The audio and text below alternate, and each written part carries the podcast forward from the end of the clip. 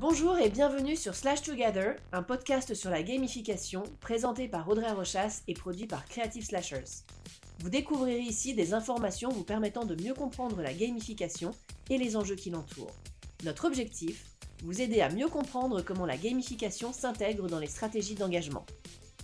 Bonjour, je suis Audrey Rochas, doctorante en gamification, et je suis ravie de vous retrouver pour ce nouvel épisode du podcast Slash Together publié par Creative Slashers. Pour ce dernier épisode avant les vacances, je vais vous parler de l'une des mécaniques couramment utilisées en gamification. Il s'agit des trésors sociaux ou social treasures.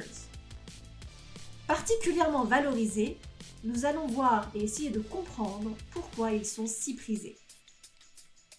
Contrairement aux épisodes précédents, ce mois-ci, pas d'indice. La tête est aux vacances, donc pas question de vous titiller avec ça. Mais notre grand jeu reviendra dès le mois de septembre, dans un épisode où j'accueillerai un nouvel invité. D'ici là, on va parler Social Treasures. Vous êtes prêts? On commence Avant d'aller un petit peu plus loin, il est peut-être intéressant de définir ce que sont les trésors sociaux. Les trésors sociaux sont des récompenses qu'on ne peut pas gagner. Elles ne peuvent être que transmises par d'autres joueurs. Elles sont offertes, voire échangées. C'est pour ça qu'on les appelle des trésors sociaux, puisque le seul moyen de les obtenir, c'est que quelqu'un vous les donne. Ils sont donc liés à la collaboration, à l'esprit d'équipe, et vont être représentatifs du positionnement du joueur au sein du système. Ces récompenses qui se transmettent sont d'autant plus rares qu'on ne peut pas, même si on joue super bien, les gagner. Encore une fois, c'est une question de transmission, de don d'une personne à une autre. Ce n'est pas du tout représentatif du niveau du joueur. Ce qui veut dire aussi que n'importe quel joueur, même débutant, à partir du moment où il est en interaction avec d'autres joueurs, va pouvoir obtenir des social treasures. Inversement, un joueur qui n'est absolument pas dans l'interaction avec d'autres joueurs, qui, qui, la joue perso, euh, qui a beau être excellent dans sa stratégie de jeu et dans la maîtrise des différents éléments du jeu, eh bien pourra ne pas avoir de social treasures. Ils dépendent en effet à la fois, bien sûr, des interactions, mais aussi de l'envie des autres joueurs de les transmettre. Dans Pokémon Go, par exemple, on le voit au travers des cadeaux, mais également au travers de la possibilité d'échanger des Pokémon. Alors effectivement, ici, ce ne sont pas des trésors sociaux quand on échange des Pokémon, mais cela permet parfois de les faire évoluer plus rapidement.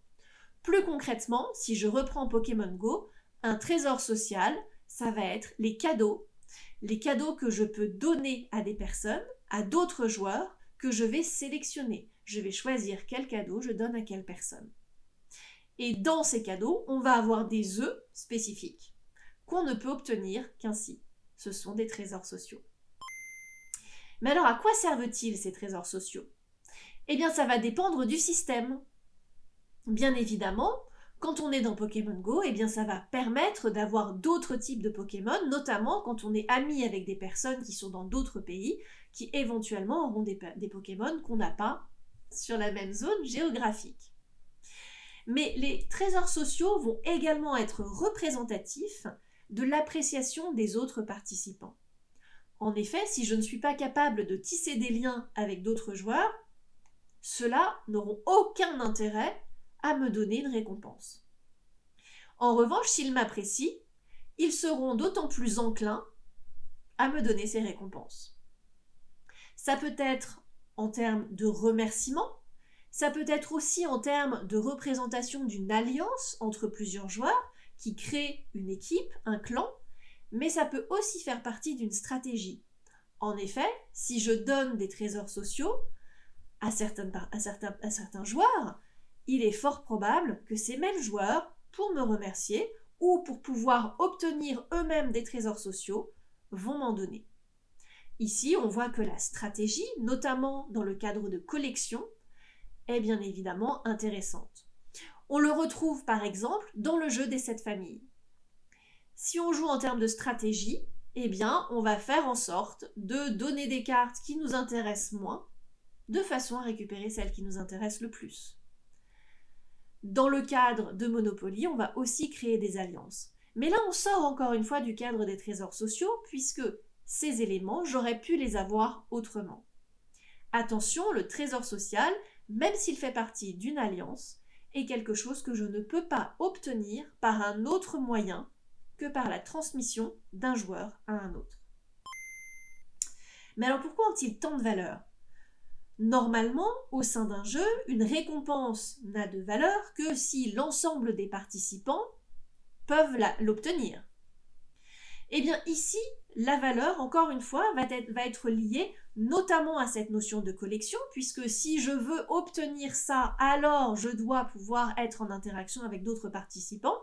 Et bien évidemment, si le trésor social ne peut qu'être transmis, eh bien, il est forcément plus rare. Je pourrais jouer des heures et des heures et des heures, je gagnerais plus de points, je découvrirais peut-être plus d'éléments au sein du jeu, j'aurais peut-être beaucoup de récompenses, mais pas de trésors sociaux. Alors que c'est impossible de les gagner seuls, eh bien, ils prennent toute leur valeur quand ils sont transmis. Cela fait qu'ils sont plus rares, et qui dit plus rare dit plus précieux. Ainsi, les trésors sociaux sont une excellente façon d'encourager l'engagement personnel, mais aussi l'engagement collectif au sein d'un système. Puisque chaque participant est non seulement encouragé à jouer pour lui-même, mais aussi pour les personnes avec lesquelles il est en lien, que ce soit encore une fois par le biais d'une équipe, ou parce que ce sont ses amis. Nous venons de découvrir ce que sont les trésors sociaux ou social treasures. Ils font partie des mécaniques de gamification qu'on retrouve dans de nombreux jeux et qui aujourd'hui sont également énormément utilisés sur les réseaux sociaux. On peut les comparer à une notion de distinction qui va être offerte, qui va être attribuée par d'autres joueurs et c'est pour ça qu'elle est extrêmement précieuse. Voilà, nous arrivons à la fin de cet épisode. Épisode qui va clore cette année scolaire, dirons-nous. Et nous nous retrouverons, j'espère avec grand plaisir, après la période estivale. Les slashers vont faire une pause et nous nous retrouverons donc le 15 septembre. Je vous souhaite d'excellentes vacances. Et si vous voulez en savoir plus sur la gamification, N'hésitez pas à consulter les réseaux sociaux de Creative Slashers, Facebook, Twitter, LinkedIn, Instagram. Et si vous souhaitez faire un petit quiz, eh bien il y en a un sur le site de Creative Slashers. Bonnes vacances, bel été et à bientôt